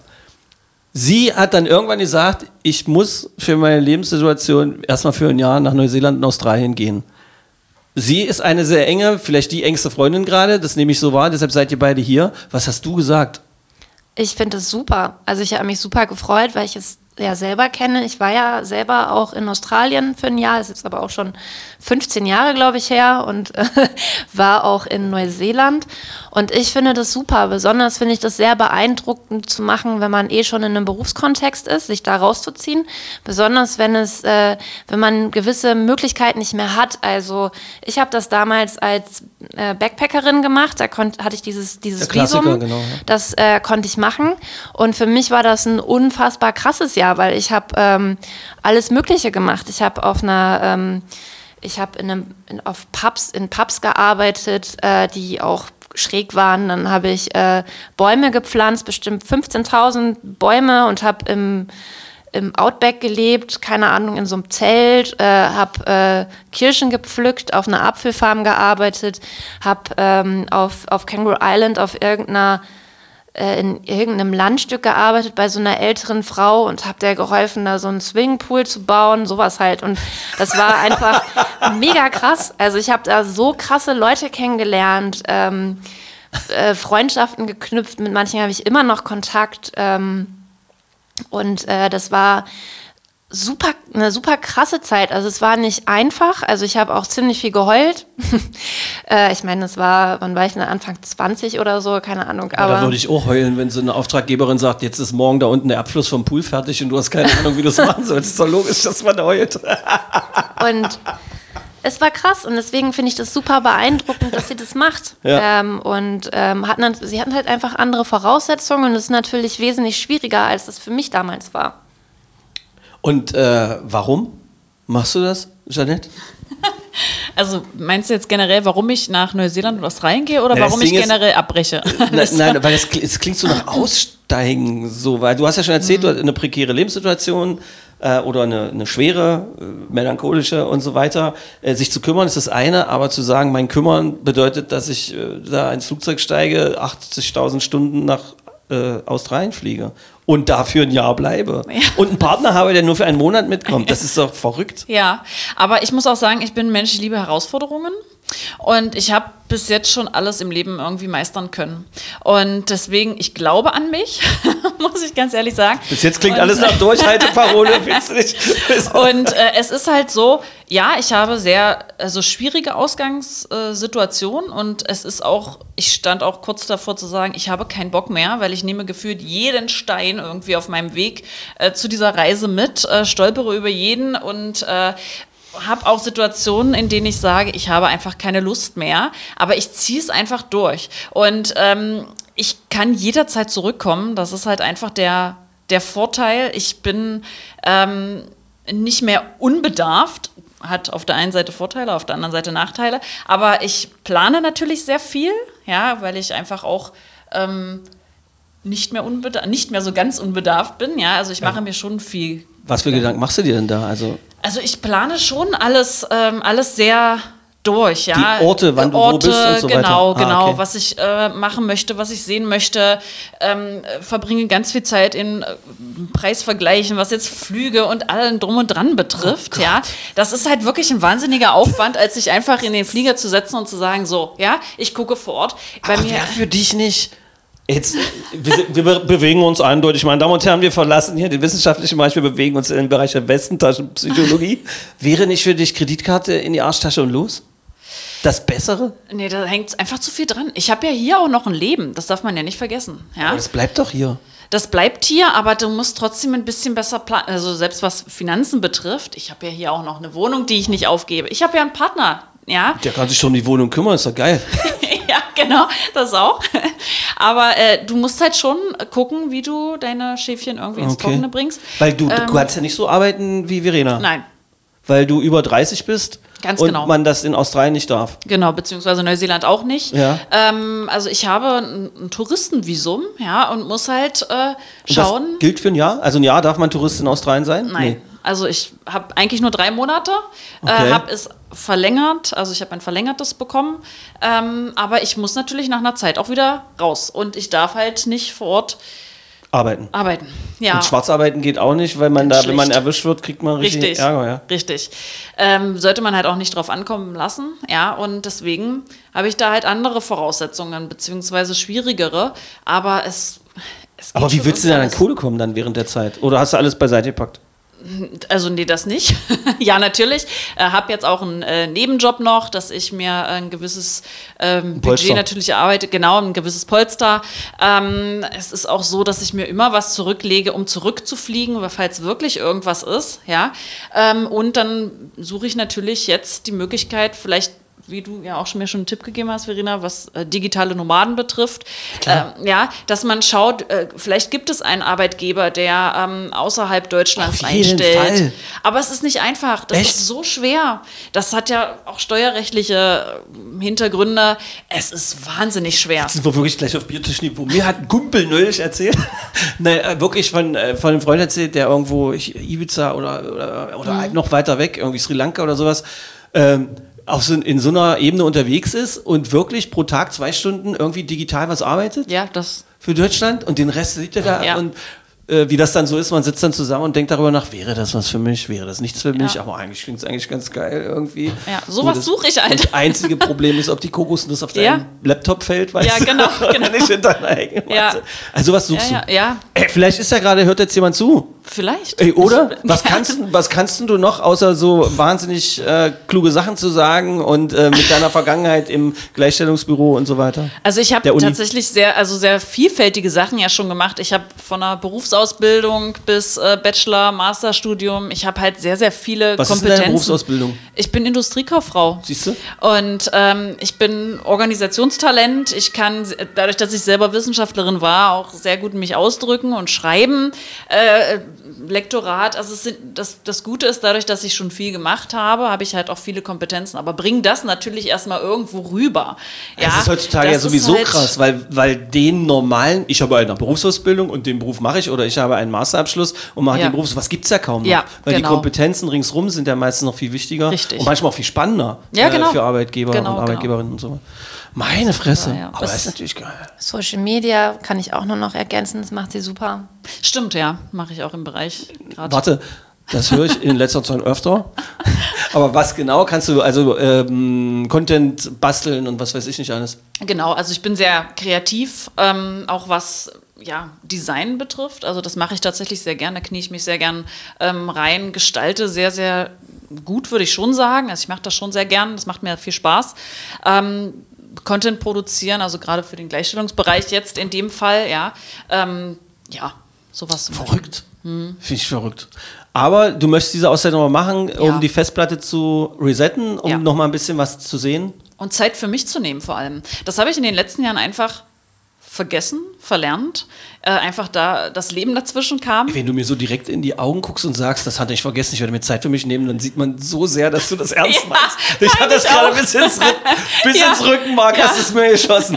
Diese Frau wird Zeit für sich nehmen. Die Definitiv. Und, diese, und, und die fährt sogar nach Australien. Genau. Verstehst du? Ja, das ist halt einfach, äh, das ist es. Wir haben, also viele haben das einfach verlernt, sich um sich zu kümmern. Also das ist auch mal so vielleicht ein Appell, ähm, den ich jetzt mal so auf den Weg bringen möchte, bei sich zu schauen. Ja, sich, sich, sich nicht selbst zu vernachlässigen. Ja, auch gerade im eigenen Umfeld, selbst wenn das Thema Familie. Ja, gerade im Freundeskreis bekommen einfach viele gerade äh, Kinder, sind verheiratet und ich merke, wie belastend das ist. Also wunderschön auf der einen Seite, auf der anderen Seite muss man sich nichts vormachen, das ist halt echt hart. Ja, also Respekt an alle, die äh, Kinder haben an dieser Stelle. Ähm, und da vergessen sich viele oder nehmen sich einfach oder nehmen sich nicht mehr die Zeit und das ist halt, du hast nur das eine Leben. Ja, das habe ich leider äh, durch verschiedene Situationen im Leben gemerkt, das Leben ist zu kurz, um vieles auf die äh, Die lange ja, Bank auf zu die schieben. Mhm. lange Bank zu schieben und zu sagen, ach, das mache ich irgendwann. Manchmal hast du einfach nicht mehr die Möglichkeit, das irgendwann zu machen, weil dann einfach ähm, das Leben endet. Aber um Kinder musst du dich nicht kümmern. Nein, rein. das habe ich, Also, okay. nein, nein, nein. Nee, letzte ein Jahr hier. Ja, genau. Weißt du, ey, wie krass wäre das jetzt, wenn du mir genau mit diesem Blick. Und Stefan, Kinder habe ich auch.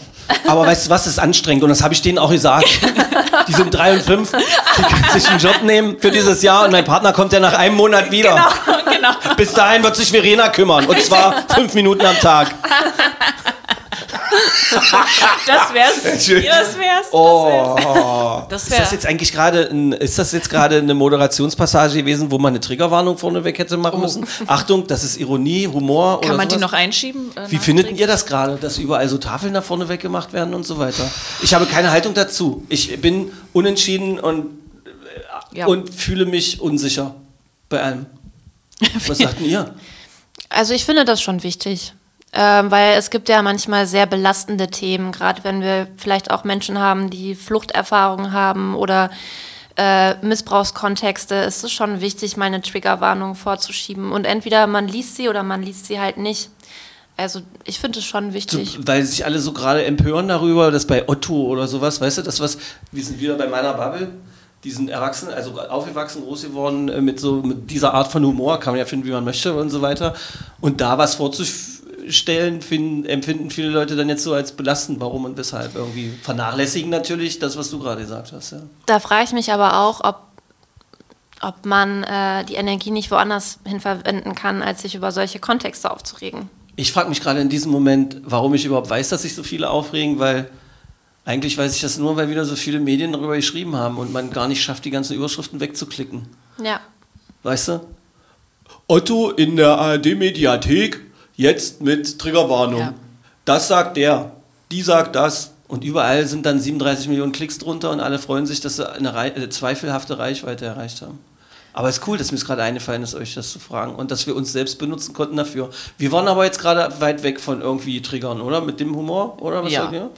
Also, Äh, ich weiß muss halt auch sein, ja. Und wie du auch schon meintest, äh, generell, ja, dass dieser, diese Überschriften. Irrsinn. Ja, Irrsinn, ja, das, da springen natürlich viele Leute auch auf und das hetzt natürlich auch viele Leute äh, gegeneinander, sorgt dafür, dass echt schlechte Stimmung ist, negativ, alles negativ gesehen wird, obwohl es manchmal gar nicht so dramatisch ist. Also ich habe mich Hinsicht. gefragt, ich habe mit Absicht diese eine bestimmte Band gerade nicht vom Namen genannt, weil ich nicht in den Verdacht Mhm. geraten möchte, Klicks zu generieren oder sowas. Aber ich habe mich schon gefragt, was bei den Herren und Damen Journalistinnen los ist, ähm, sich vor irgendwelche Stadien zu stellen und äh, verschiedene Lager abzufilmen und einen Konflikt da darzustellen, der nach Aussage von Menschen, die dort vor Ort gewesen sind, gar nicht so groß war oder so kräftig war. Und selbst wenn er groß wäre, warum muss das in der Öffentlichkeit nochmal als Öl in irgendwelche Feuer gegossen da äh, passiert sein, ohne dass, ohne dass man differenziert über das Problem, um das es eigentlich Ja. geht, nämlich um das Problem der, äh, der Systeme, in denen wir uns befinden und die bestimmte Dinge ermöglichen. Darüber redet keiner. Da wird über Menschen geredet, die Klicks bringen. Und das geht mir total auf den Sack. Das finde ich gruselig. Und das finde ich wichtig, dass du es sagst, weil es geht ja auch um eine Reflexion von Medien. Also da gibt es einfach Menschen, die eine Verantwortung haben und es liegt, kommt ja auch darauf an, wie man Dinge darstellt. Und damit kann man ja stark polarisieren. Die Frage ist ist, verrückt, muss das sein, muss es nicht sein? Ich finde, da geht es darum, auch zu gucken, was ist meine Verantwortung? Weil es ja auch äh, junge Menschen gibt, die vielleicht auch zuhören oder äh, man bestärkt dadurch ja auch gewisse Dinge ähm, und befeuert die Na klar. die man ja nicht unbedingt braucht. Also warum muss man gewisse Dinge auch tot diskutieren? Also Na, weil Ja. das wieder, Menschen anheizt, die zu Hause sitzen vielleicht und sich sagen, oh, da muss ich jetzt meinen Kommentar noch drunter geben. Ist wie bei, bei, bei Facebook-Beiträgen manchmal noch, ja. Also Natürlich. wenn, also was manch, hast manche Menschen. ich hätte nicht gedacht, dass du Facebook noch kennst. So jung seht ihr beide aus. Das passen wir jetzt mal als Kompliment auf. Nein, aber da haben man, manche Menschen ähm, echt Langeweile. Die sitzen scheinbar den ganzen Tag da, um irgendwelche Hasskommentare zu verbreiten, um selbst ein positiver Beitrag, den schlecht zu machen, irgendwie das Salz in der Suppe zu suchen. Und das ist manchmal echt anstrengend. Und ich frage mich, warum? Und Medien nutzen sowas natürlich auch gern. Ja, da Gruselig. lässt sich Geld mit verdienen. Das muss man einfach sagen. Und das ist, dadurch verlierst du aber das eigentliche Problem, ja, total aus den Augen.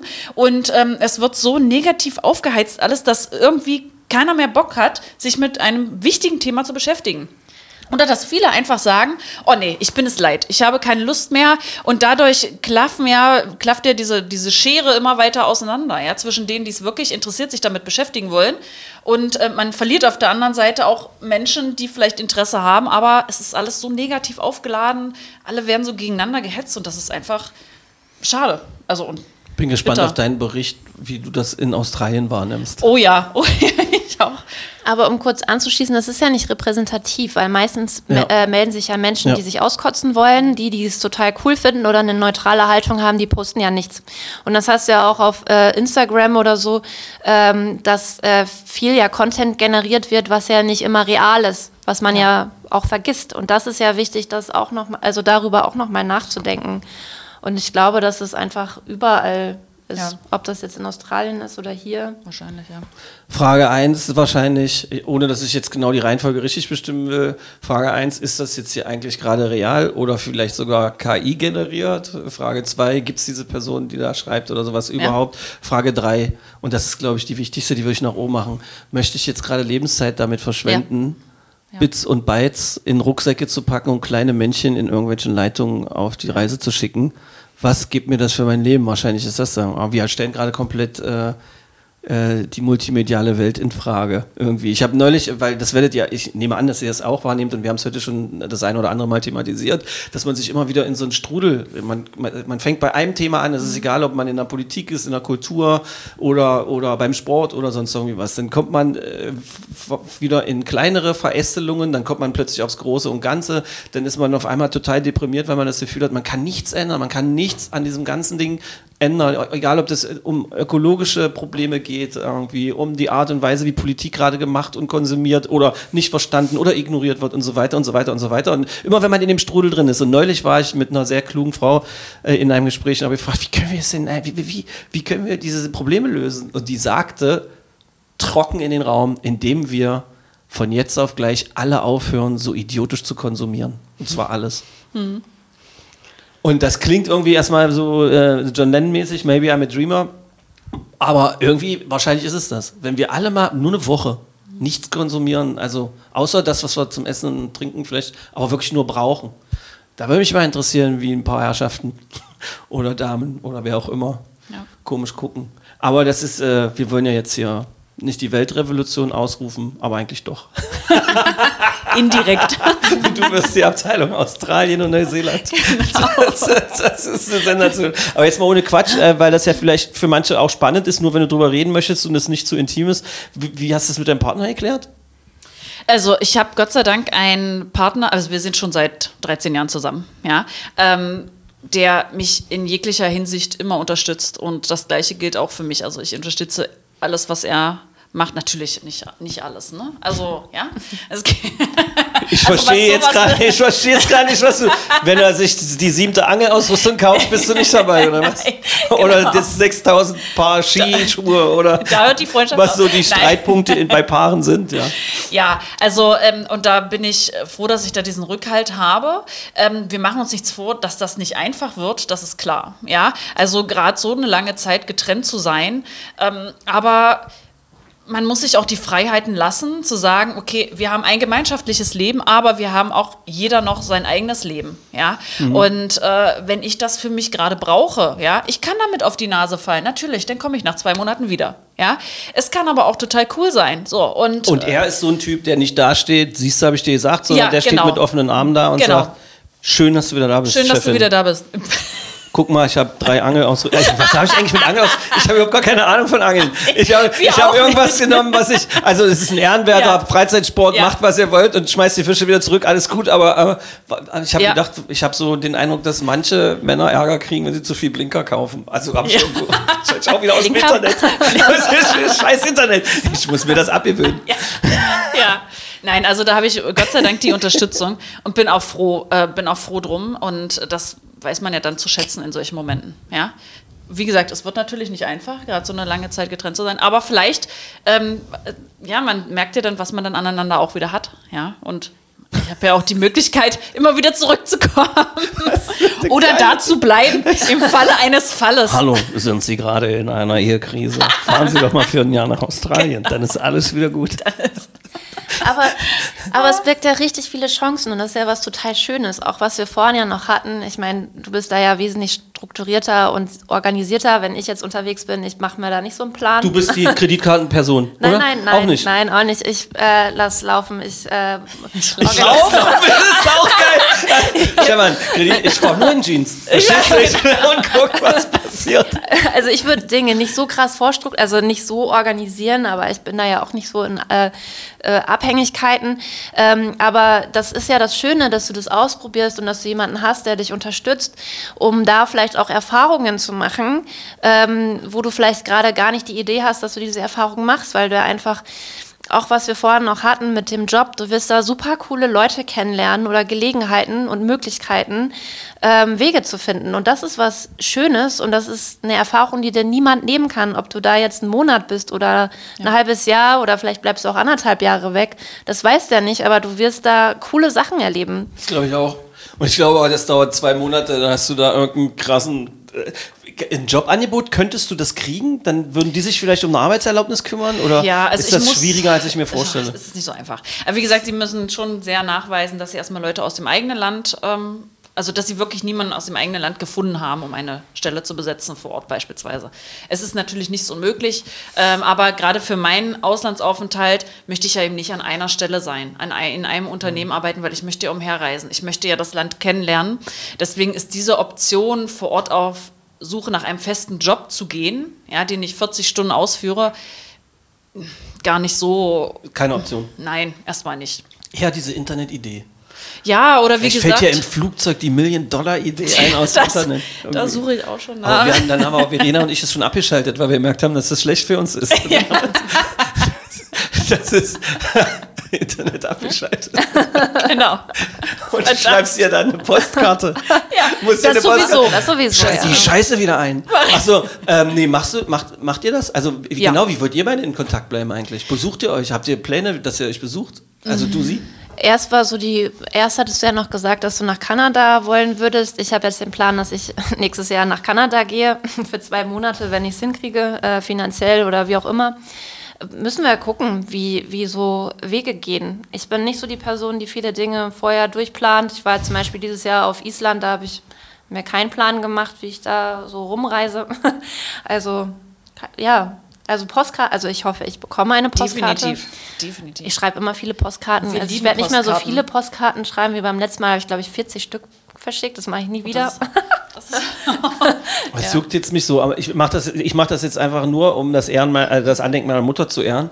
Meine Mutter war eine Postkarten-Weltmeisterschreiberin und es gab einen Urlaub auf dem Zeltplatz in Boltenhagen. Da war sie so stolz, weil sie 103 Postkarten aus dem Urlaub, aus einem dreiwöchigen Zelturlaub. Ich weiß, nicht- ich weiß nicht, was passiert. Also, also mein Bruder und ich machen zwar jede Menge Unsinn, aber so viel Unsinn Ja. aber nicht immer.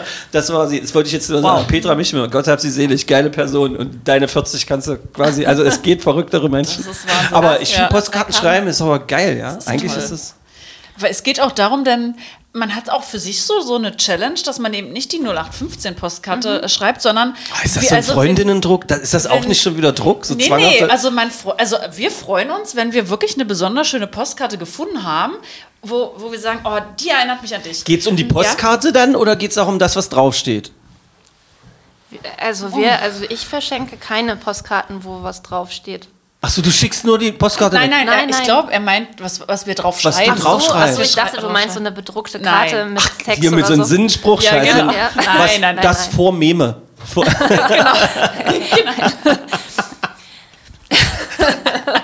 Meme aus Papier. Meme. Entschuldigung. Nein, nein. nein. Kleiner Witz. Also ich mache mir schon, also je nachdem, wo ich bin, also versuche ich, also eigentlich geht es eher, glaube ich, also für mich mehr um das Bild, was ich Ja. gefunden habe. Und manchmal mache ich ja auch Karten selber. Ich habe dir ja auch welche geschickt. Ähm, und ähm, dann ähm, kommt, also manchmal schreibe ich einen Kurzbericht, manchmal nehme ich mir Zeit und versuche einen besonders schlauen Spruch drauf zu schreiben, aber um ein gewisses Gefühl zu vermitteln. Aber ähm, es geht ja auch darum zu zeigen, ich habe gerade an dich gedacht, ich habe mir im Urlaub Zeit für mich, äh, für dich genommen, habe eine Special-Karte gefunden, Ja. die hat mich an dich erinnert und äh, ich gebe jetzt auch noch das Geld für Porto aus, um sie dir Ja. äh, zu schicken. Genau, ganz genau. Ich gebe jetzt auch noch das Geld. Ja. Das ist ja, ist ja so halb cheesy, so ein bisschen. Ich bringe sie nicht nur Das mit. würde ich einfach schweigen. Das, Ja, ich meine, das das ist so. Aber das finde ich ganz furchtbar. Einmal hat eine Freundin äh, eine, mir eine Karte, eine Postkarte mitgebracht. Da war ich richtig geknickt, weil es geht ja auch um den Stempel. Ja, und genau. ich weiß nicht, will nicht so eine mitgebrachte Postkarte haben, wenn nicht. Nee, hätte es Nee, auch behalten ich auch können. Ich hatte bei deiner Geldbemerkung so, bei Geschenken kratzt man ja mal den Preis so weg. Ja, Ja. Das Geht, geht ja bei einer Postkarte nicht. Ich, hab den Kreis. Das ist sehr lustig. Was hast du aus Island für eine Postkarte gekriegt? Oh, jetzt muss ich. Oh. Oh, scheiße, kann ich fragen. Ihr das ausgerechnet. Also, euer Blick hat mich verunsichert. Und zwar war äh, Verena in einem ganz speziellen Museum in Island. Da ging es um ähm, Penisse. Es gibt ein Penismuseum in Island. Ja, in Das war Reykjavik, da war total ich drin. spannend. Das war Und das war eine Das war total spannend. Das ist der beste Satz bis jetzt an dem ganzen Thema Und gewesen. auf dieser Postkarte waren, die war gespickt voller Penisse. Und deswegen. Mhm. Und das habt ihr, hat sie wenigstens ins Gleichstellungsbüro geschickt, irgendwie die Karte? Und Oh ich, ich habe mich so darüber gefreut. Ich fand sie einfach so witzig. Ich habe mich kaputt gelacht. Ja. Und das Und war. dein Partner? Guck mal, die Karte. Und er, willst du mich unter Druck setzen? Danach kam die Idee mit dem Ausland. Podcast zu Ende. Ich meine, ich meine, muss eigentlich auch, wenn, wenn die geilste Porte laufen, muss man eigentlich aufhören. Ich weiß noch nicht, wie ich. Huh. Echt, bist du in ein Penismuseum gegangen? ja, es war sehr lustig, ja. Sind da mehr Frauen oder mehr Männer gewesen? Das ist gleich, ey, Alter, das ist das hundertste Thema, was wir beide heute miteinander anfangen. Ist ja geil. Das ist total gemischt und ich habe, vor allen Dingen witzig ist es bestimmt auch, weil ich mit meiner Mutter Urlaub gemacht habe und meine Mutter mitgekommen ist. Nennen Sie drei Personen, mit denen Sie definitiv niemals in einem Penismuseum sein müssen. Platz eins meine Mutter. Mit wem waren Sie? Mit meiner Mutter. Es war Und sehr wie war witzig. der Austausch so? Hat sie angefangen, du sag mal, Verena, da wollte ich dir noch so zwischen Mann und Frau gibt so Dinge. Das Aufklärungsgespräch. Das Ja, Aufklärungsgespräch, spät. 20 Jahre zu Genau. spät. Das ist so geil. So Ich hätte viel gedacht heute, aber dass wir über ein Penismuseum reden, hätte ich definitiv, hätte ich einen Tausender drauf gewettet, dass wir darüber nicht sprechen. Reiseerlebnisse. Ja. Reiseerlebnisse. Aber er kam ausgerechnet auf diese Postkarte. Ja? Ja, ausgerechnet die Postkarte aus Island. Ne, das, ist eine, das ist jetzt eine seltsame Synchronisation Ja. des Universums wieder, weil Ja, oder? äh, bei allem, was wir in unseren Vorgesprächen und sowas besprochen hatten und so weiter, ist das natürlich sehr. Vielen Dank, Verena. Echt nett, dass du, das hier so ein, Niveau ist ein ganz dass du hier ein. Penismuseum auf dem Tisch haust. ähm, aber, aber Island ist natürlich ist, halt- ist ein Traum, Traumziel von mir, da war ich auch noch nie. Ich, äh, dadurch, dass wir hier die ganzen Isländer haben, beim Handball und so, die sind ja, ich finde ja die, diesen Menschenschlag irgendwie auch so, so krass irgendwie. Ich weiß ja nicht, ob, ob das jetzt so ist, wenn man nur, also ob das nur in der Wahrnehmung so ist, aber irgendwie scheinen die alle irgendwie cool und besonders zu sein und irgendwie lässiger. Diese Gelassenheit von Skandinaviern, Isländern, was auch immer, das, dieses, das hätte ich gern. Das finde ich großartig. Merkt man das, wenn man da rumlatscht? Ja, klar. Ich meine, das ist ja auch nicht ganz so touristisch. Aber das ist auch eine Mentalität, die ich sehr mag. Also die hat mich, die fand ich, äh, hatte ich in Neuseeland. Äh, das Gefühl hatte ich eh nicht. Dann war, war ich mal auch, ich mal, war ich eine Weile, habe ich in Irland gelebt. Da hatte ich ein ähnliches Gefühl. Und dann war ich, habe ich auch mal eine Weile in Finnland gelebt. Und da, äh, also das war so ein Gefühl, was mich sehr abgeholt hat oder sehr daran erinnert hat. Und das fand ich total schön. Also ähm, eine schöne, lässige Art. Ähm, es hat mir sehr gefallen. Also Island fand ich super schön. Hat mich an Kanada und äh, an Neuseeland erinnert. Also echt, echt cool. Also wenn die da nicht äh, viel Dunkelheit hätten, viel Eiszeit, wäre ich vielleicht da geblieben. Kannst dich also haben. Ja. Vielleicht sind die, deshalb sind die vielleicht so. Hatte ich in Finnland damals auch, hätten die, wäre es da diese, diese Dunkelheit nicht? Also ich wäre, glaube ich, da geblieben damals. Da gibt es ja auch dann das äh, also diese, dieses Klischee, dass sie deshalb äh, eher den Alkoholkonsum so ein bisschen im Dunkeln da extrem an, anstrengen und sonst irgendwie was. Weiß halt nicht, ob das stimmt. Irgendwie, Ist sie halt- deshalb, ist halt ein Riesenproblem da, ja. Also, ist ja Ist ja halt sehr, sehr lange einfach richtig dunkel. düster. Das ist Und echt, echt lange dunkel. damit muss man ja auch umgehen können. Ich meine, das kennen wir ja auch alle selber, wenn Winter ist, es ist dunkel, äh, grau, es regnet und Ja. dann denkt man so, oh Gott, ich brauche Urlaub. Wie holt man die Stimmung, wenn sie zu aufgepeitscht ist, wieder runter? Man redet über die lange Dunkelheit. die bevorstehenden Herbst und den Winter. bevorstehenden Herbst. ähm, ich bin euch beiden total dankbar. Ich, wir könnten jetzt, ich glaube, wir könnten jetzt äh, irgendeine Briefmarke auf den Tisch kleben und könnten darüber auch wieder sechs Stunden sprechen. Ähm, ich bin froh, dass wir das gemacht haben. Ich möchte noch mal daran erinnern, ähm, Überschrift über diesen Podcast ist ja eigentlich eure Freundschaft, eure Frauenfreundschaft, wie sie in unserer Stadt Magdeburg zustande gekommen ist, ähm, äh, gewesen, hat leidlich geklappt, aber ich finde das, was wir so rechts und links des Weges äh, verarbeitet und bearbeitet haben, fand ich wahnsinnig wichtig und hat zumindest mich bereichert und ist meistens ein Indiz dafür, dass das auch nach draußen gedrungen ist. Ja, habt ihr eigentlich eine, habt ihr eigentlich eine Beziehung zur MDCC irgendwie? Soll ich, das ist unsere Frage, die wir hier immer haben. Ähm, wo die Antwort auch egal ist, sage ich immer noch, weil alle immer gern Angst, äh, mit angstgeweiteten Augen sagen, muss ich jetzt sagen, dass ich nicht bei der Telekom bin? Irgendwie so. Nee, äh, aber das ist, ich finde, das ist immer so ein schöner Bogen, zumal ihr auch diese Schallplatte geschenkt bekommt, die ist hier vorne drauf. Und ähm, da haben wir unsere allererste Folge auf Vinyl gepresst. Das war die Idee von Guido Ninos, der Chef von der MDCC. Und gerade weil das ja jetzt eine Schallplatte ist, und ihr zwei seid, habe ich auch gedacht, wie macht man das? Aber ich hatte schon eine mega Idee. Das wird die Postkarte, die ihr hin und her schickt immer. ja. Wenn du in Australien und Neuseeland bist, dann schickt ihr immer diese, diese Platte hin und her. Äh, Ein schon Foto allein, machen. Foto, Schon- genau. Schon allein, weil das Porto dann richtig teuer ist. Ja, genau. Und dann könnt ihr euch immer so gegenseitig hier so aufs Cover so Sachen schreiben. So, weißt du, das ist eigentlich, und irgendwie in einem Jahr oder sowas schickt ihr uns dann mal ein Foto von der, von der Platte, das würde ich jetzt machen. Aber jetzt zurück zur MDCC. Beziehung, ja oder nein? Aktuell nein. In Ja. der Ver Vergangenheit ja, was einfach den Anbieter zu Hause so, okay. betrifft. Ja, aber sonst. Lustig. Aktuell, ja. Antwort 1 ist meistens, ich gehe ins Stadion. Nein. Ihr seid beide gar nicht sportaffin, habe ich gemerkt. Doch. Also Sport schon. Also ich bin so die täglich Sportmachende, ähm, aber kein Fußball. In welchem Bereich bewegst du dich denn dann? Ich probiere gern vieles aus. Ich mache viel High-Intensity-Trainings, habe in der Vergangenheit auch also Kraftsport, ähm, ja, Pole habe ich auch gemacht, Pole-Fitness. Diese, diese äh, an der, an der Stange. Ja, nicht im Stripclub, muss ich an Nein, dieser Stelle sagen. Halt, traust du die Fragen traust du mir kommen. zu, dass ich das gefragt hätte? Nee, das aber- Ding ist, das, aber das ist auch, das ist so richtig, jetzt fangen wir schon wieder das nächste Thema an. Ja, wollte gerade, wir kommen nicht.